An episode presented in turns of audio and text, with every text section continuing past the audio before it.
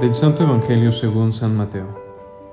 En aquel tiempo Jesús dijo a sus apóstoles, No teman a los hombres, no hay nada oculto que no llegue a descubrirse, no hay nada secreto que no llegue a saberse. Lo que les digo de noche, repítanlo en pleno día, y lo que les digo al oído, pregónenlo desde las azoteas. No tengan miedo a los que matan el cuerpo, pero no pueden matar el alma. Teman más bien a quien puede arrojar al lugar de castigo el alma y el cuerpo. No es verdad que se venden dos pajarillos por una moneda, sin embargo, ni uno solo de ellos cae por tierra si no lo permite el Padre. En cuanto a ustedes, hasta los cabellos de su cabeza están contados. Por lo tanto, no tengan miedo, porque ustedes valen mucho más que todos los pájaros del mundo. A quien me reconozca delante de los hombres, yo también lo reconoceré ante mi Padre que está en los cielos. Pero al que me niegue delante de los hombres, yo también lo negaré ante mi Padre que está en los cielos. Confieso que ser sacerdote en este tiempo concreto que me ha tocado vivir me da miedo.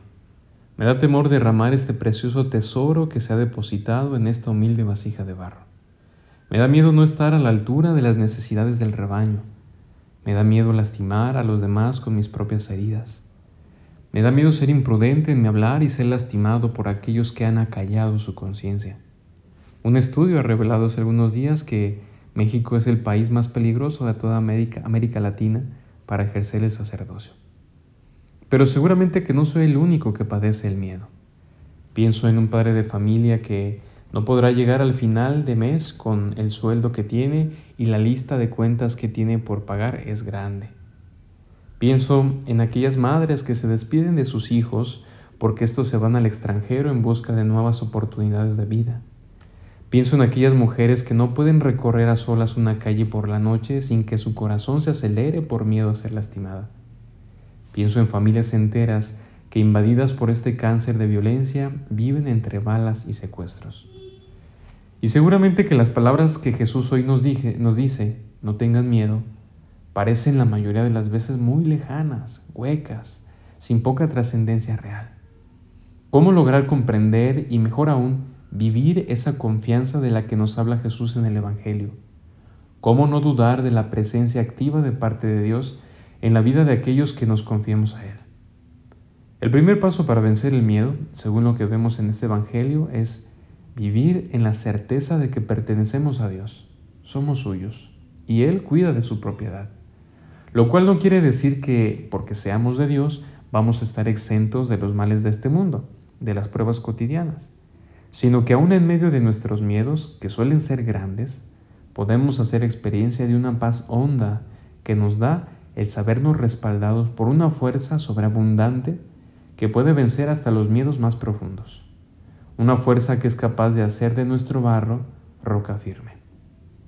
Es entonces gracias a esta certeza que cuando lo externamente nos lastima, podemos seguir adelante porque el verdadero regalo que Dios nos ha dado permanece intacto. Por eso nos dice, no teman a los que matan el cuerpo, pero no pueden matar el alma. Pero ¿acaso habrá algún cristiano que pueda vivir bajo este presupuesto? Que sea capaz de seguir adelante aun cuando físicamente no vaya nada bien, cuando lo material se está acabando? Sí. Y para prenda de esto están los santos. Uno de ellos, por ejemplo, nuestro paisano San José Sánchez del Río, quien a sus escasos 13 años tuvo más miedo de perder a Dios que perder lo más valioso que como hombres podemos tener, la vida misma. José seguramente que tuvo miedo. Dejó a sus padres a su corta edad, dejó su pueblo, vivió en medio de la guerrilla, vio la muerte, pudo haber salvado su propia vida y no padecer el martirio que recibió, y sin embargo su miedo no venció. Cuando a imagen de Joselito y otros tantos santos, logramos fundar nuestro propio ser en Dios mismo, todo lo material, incluso nuestra vida, es menos valiosa que nuestra relación con el Creador. Perder a Dios, eso es lo que de verdad debería causarnos miedo, porque cuando perdamos a Dios, lo perderemos todo. Soy el Padre Josué y esto fue Jesús para Milenias. Hasta la próxima.